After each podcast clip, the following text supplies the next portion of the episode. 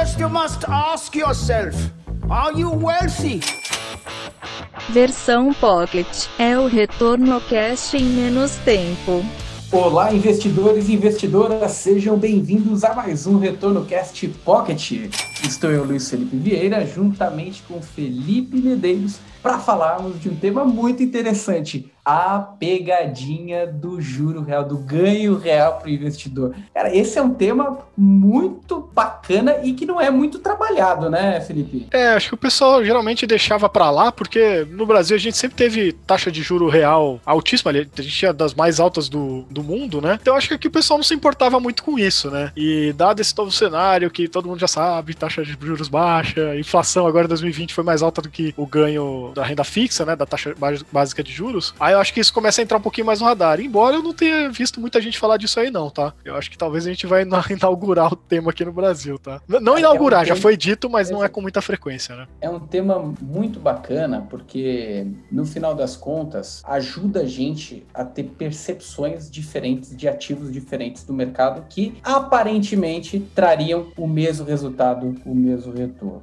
O que eu quero dizer com isso? Imaginando o título que paga um ganho real, eventualmente ele tem um impacto tributário que pode fazer com que esse título virtualmente pareça com que tem um ganho real, mas tecnicamente, efetivamente, ele tenha um prejuízo real, né, Felipe? Inclusive, Luiz, esse é um tema tão legal assim e que o pessoal já começou a se perguntar sobre isso, inclusive os nossos ouvintes aqui. Então a gente recebeu, ainda em novembro, né? Faz algum tempinho que o pessoal já tá abrindo o olho sobre isso, né? Mas em novembro, a Patrícia Canholato nos mandou aqui uma dúvida. Inclusive, para onde que manda dúvidas, Luiz? retornocast.com Isso aí, dúvidas, comentários, sugestões, mandem, mandem pra gente que a gente adora responder, tá, pessoal? Mas a Patrícia mandou assim, ó. Olá, acabei de ouvir o podcast sobre renda fixa e me veio uma questão na cabeça. Será que é justo pagarmos IR sobre os investimentos que rendem apenas a inflação? Não seria mais justo se pagássemos apenas o que rendeu descontado da inflação? E acho que casa perfeitamente com o que a gente quer falar aqui, né, Luiz? Porque a pegadinha que a gente está querendo dizer aqui é que quando a gente olha lá uma NTNB, por exemplo, ela me paga lá IPCA mais 3% ao ano. Então a gente já coloca na cabeça, ah, então eu tenho 3% de ganho real ao ano.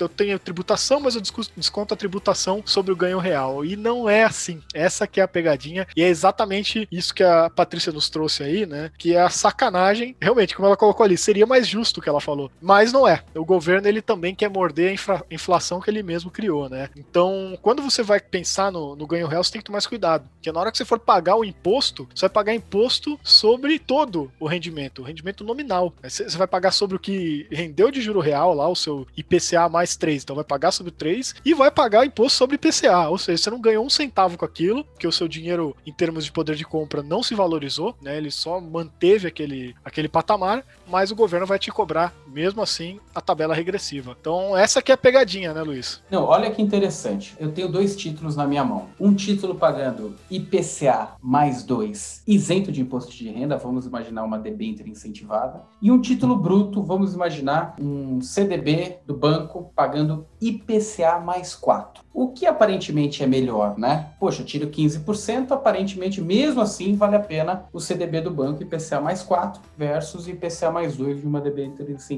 Só que o que acontece?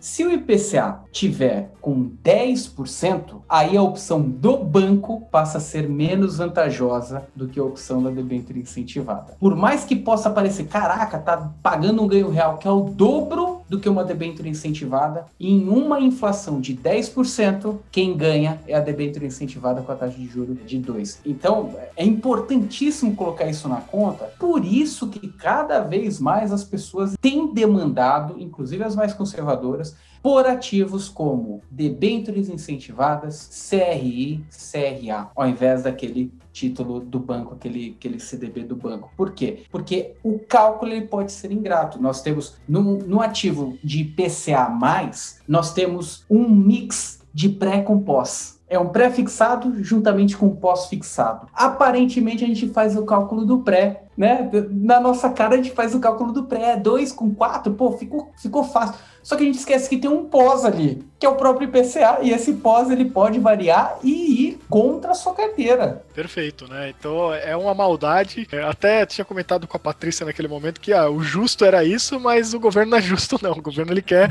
levar o imposto dele, tanto faz se ele mesmo criou uma, inflação e desvalorizou o nosso dinheiro, né? Então tem que tomar muito esse cuidado, né? Eu e o Luiz, a gente até tava fazendo uma continha aqui antes de gravar, né? De como que você tem essa noção de, do cuidado que você tem que ter na hora de pensar nesse ganho real. Na verdade, você não tem muito como saber o futuro, porque você não sabe quanto vai ser a inflação. E se você achou que é um exagero o exemplo do Luiz de IPCA de 10%, não é não, tá? Porque a gente mora no Brasil. Em 2015 a gente teve mais de 10% de inflação. Então, o nível de endividamento público que a gente está hoje, todo esse problema aí que a gente sabe que está acontecendo nas contas públicas que não vão ser fáceis de serem resolvidos, não é, seria de espantar nenhum economista se de novo a gente tivesse taxas altíssimas de inflação, tá? Então, para cenário brasileiro, não é loucura falar em 10% de inflação. E se a gente fala de 10% de inflação, tem esse efeito que o Luiz falou, que uh, por você estar tá pagando imposto sobre essa esse IPCA, essa inflação, vai comer muito mais do seu ganho real do que você imaginava. E vai comer quanto? Aí é a continha que a gente fez. Geralmente, para você ficar no zero a zero, tá? Só para você não perder para a inflação, o seu rendimento real ele vai ter que ser 18% acima da inflação. O que isso quer dizer? Quer dizer que se você tem uma inflação lá, um IPCA de 6% no ano, o seu título vai ter que render, nesse caso, 7,1. Se você tem um, uma inflação de 7%, aí o seu título já vai ter que render 8,26 ou quase 8,3. Então você vê pra que você tem no que. Ficar no 0 a 0 né? Pra ficar no 0 a 0 isso. Você tem, vê que você vai ter que ter um,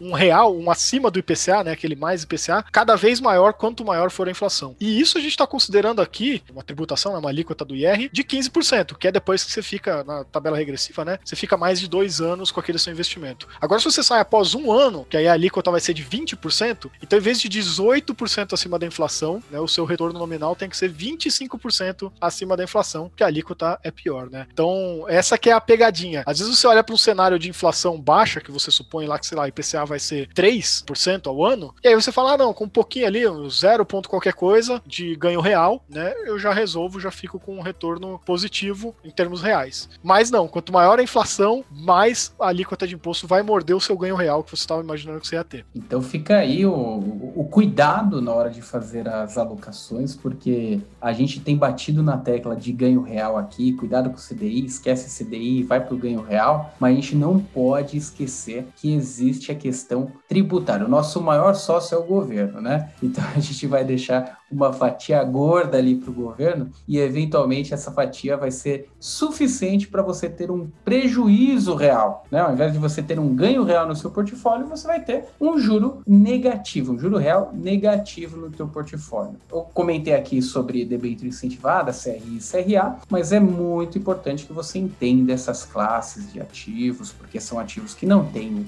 famoso FGC, Fundo Garantidor de Crédito, mas são ativos muito eficientes para esse contexto que a gente acabou de dizer, que você não corre esse risco de perder para a inflação, porque com um abatimento de imposto de renda, porque já é isento de imposto de renda, mas é muito importante saber se cabe para o seu portfólio. É, converse com um especialista de investimentos para saber se isso está dentro de, da parte técnica de alocação para o seu portfólio e faça aquilo que for melhor para o seu propósito e para os seus objetivos. A gente só deixa essa dica para você não cair na pegadinha do ganho real.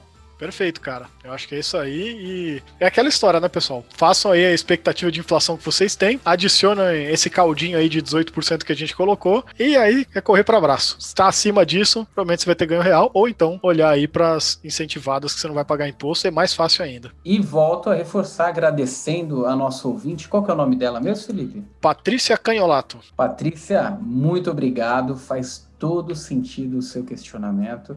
É, e você que está nos ouvindo e tem alguma dúvida, manda para a gente no retornocast@maisretorno.com. Não tem pergunta ruim. A pergunta ruim é aquela que não é feita. Pode fazer que a gente aborda aqui nos nossos retornocasts, nos próximos retornocasts aqui. E também estamos nas principais mídias sociais no YouTube, youtube.com/barra mais retorno, no Instagram arroba mais underline retorno, Telegram, link na descrição aqui desse nosso podcast e reforçando o nosso e-mail, dúvidas, sugestões, críticas, retornocast.com. Obrigado, pessoal. Até a próxima. Valeu, um abraço. Você ouviu Retorno Cast Pocket.